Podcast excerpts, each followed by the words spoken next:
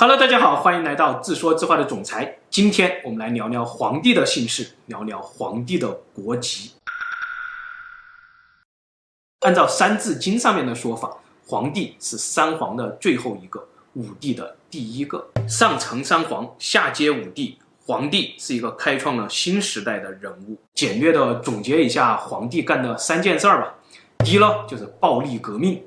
击败了炎帝，并且以炎帝的部落联合击败了炎帝的旧盟友蚩尤啊，完成了强者为王这样一个过程。第二呢，就是经营生产，从衣食住行、医疗、教育等等方面引入了非常多的先进技术，改善了黎民的生活。第三呢，就是建立了秩序，制定了姓氏，分封了天下，让炎帝、蚩尤的黎民变成百姓。得以重建社会秩序，姓代表了国籍，氏代表了职业、技能、身份、住址等等社会属性。这么复杂且成熟的姓氏制度，也可以说是一种社会制度吧。既然始于皇帝，皇帝可是五千年前啊，甚至是更久远的一个时代了，这太不可思议了。用姓氏封土建国，重建炎帝的社会秩序，这在人类学的观点当中来看。就是从原始社会一步飞跃，进入了半封建半奴隶制的社会。史书上说，皇帝呢有二十五个儿子，其中十四个被分封得姓啊，分为十二个姓。然后呢，皇帝自己也改了姬姓，定都在姬水边。后世的少昊、颛顼、帝喾、尧、舜、夏朝、商朝、周朝，以及北方的北狄、西方的犬戎、东方的东夷。都宣称自己是皇帝的后裔，由此可见呢，皇帝当时的姓氏分封制度下建立起来的我们这个国家吧，是非常庞大，并且有非常大的影响力的。第一，就是撤到南方的三苗九夷，也就是蚩尤的族人，他们并没有加入这样一个皇帝的百姓分封体系，他们去哪里了呢？第二，皇帝既然懂得如此成熟的百姓分封制度，那证明皇帝极有可能曾经是百姓分封制度下的一员啊。那皇帝在改姓姬以前，自己究竟姓什么呢？史书上说，皇帝的父亲是少典啊，有熊国的国君，在有熊国的附近还有一个华胥国，华胥国就是女娲、伏羲两兄妹的国家吧。而少典呢，正是女娲、伏羲两兄妹的后代之一啊。后来被分封到了有熊国。由此可见呢，华胥、有熊这两个国家就是皇帝的祖国啊，也是我们中华文化的源头。而这两国究竟在哪里呢？第一个观点呢，皇帝西来；近一点的呢，说皇帝来自甘肃天水啊，因为据考证。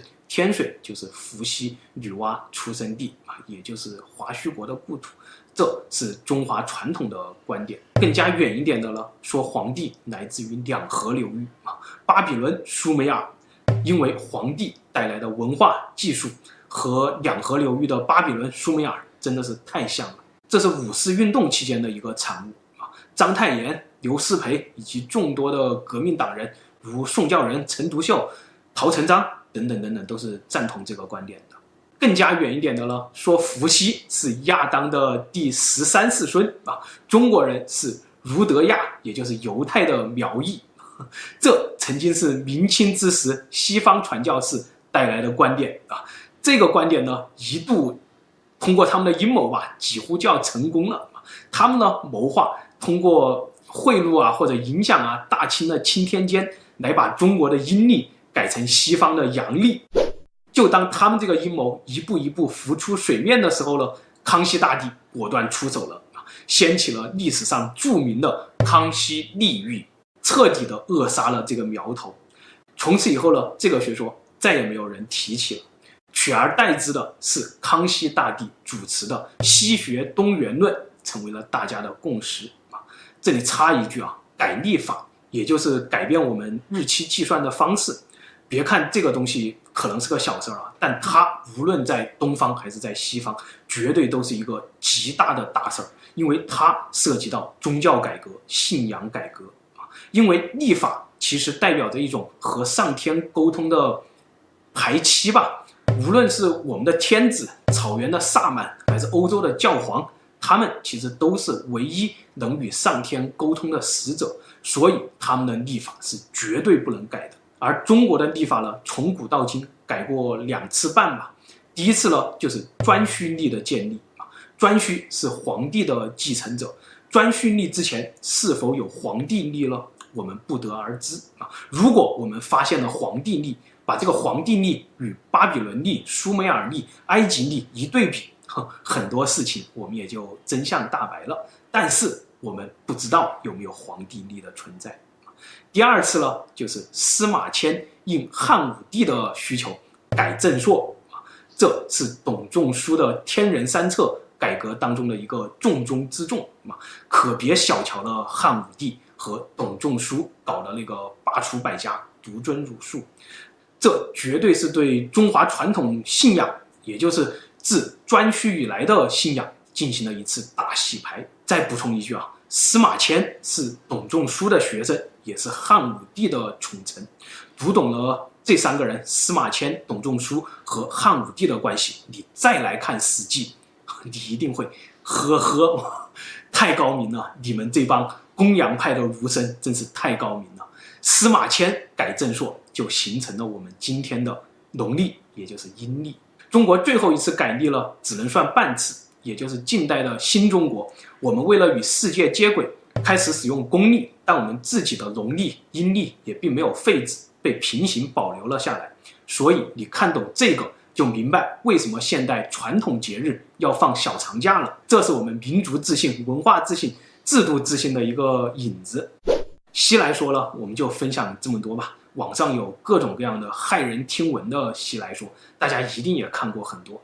但请大家先明白，这背后呢，很有可能都是许多别有用心之人盼望着以西来说为借口，让我们改历法了。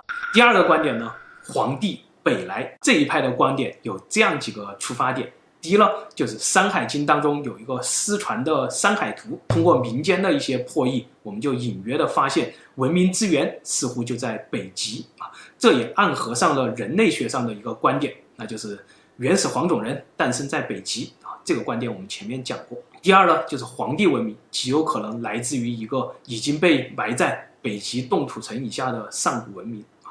第三呢，就是黄帝轩辕。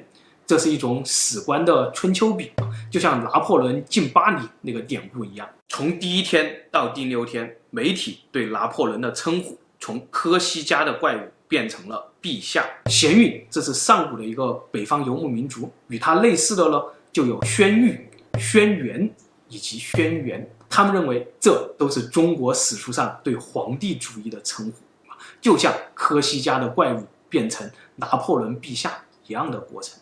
因此呢，黄帝来自北方，是游牧民族。他和历史上的鲜卑、东胡、匈奴等等北方游牧民族一样，上演了一场上古时代的满清入关啊。其次呢，这一派还能找到诸多北方民族从信仰啊、图腾啊、文字啊、历史上与中华民族同源的一些证据。如果大家感兴趣了，可以到天涯上去搜索相关的神帖，非常非常的多。第三个观点呢，就是黄帝南来啊。这个观点呢，引用了近几十年来兴起的分子人类学吧。我们看这张图啊，他们认为炎帝、黄帝共同的祖先就是到达中南半岛的欧系啊。欧系呢，从中南半岛北上就形成了欧一、欧二、欧三。他们认为黄帝也就是最正宗的汉族，就是所谓的欧三。欧三主要在云贵高原慢慢形成。欧三的黄帝呢，是从云贵高原。也可能是四川盆地的某一个失落的欧山文明那里带来了先进的文化、社会、科学技术，并且击败了当时位于湖北、陕西一带的农耕兄弟，也就是欧二的炎帝系啊，并且最终欧三的皇帝、欧二的炎帝联合起来，形成了炎黄国，也就是华夏国，干翻了另外一个更加强大的兄弟，也就是欧一的蚩尤系啊。蚩尤系呢，又沿着他们的南来之路退了回去，究竟退到了哪里呢？如果按照我们现在丝绸之路南路上发现的一系列考古证据，既然可以推导出来一个相当惊悚的结论啊！至于这个惊悚的结论究竟是什么呢？我们下期再讲啊。今天我们就先分享到这里。最后再强调一下我的观点：黄帝是我们炎黄子孙的信仰基石，我绝对不会乱讲黄帝的故事。以上西来、南来、北来的种种观点吧，源于自由的学术，仅供大家参考。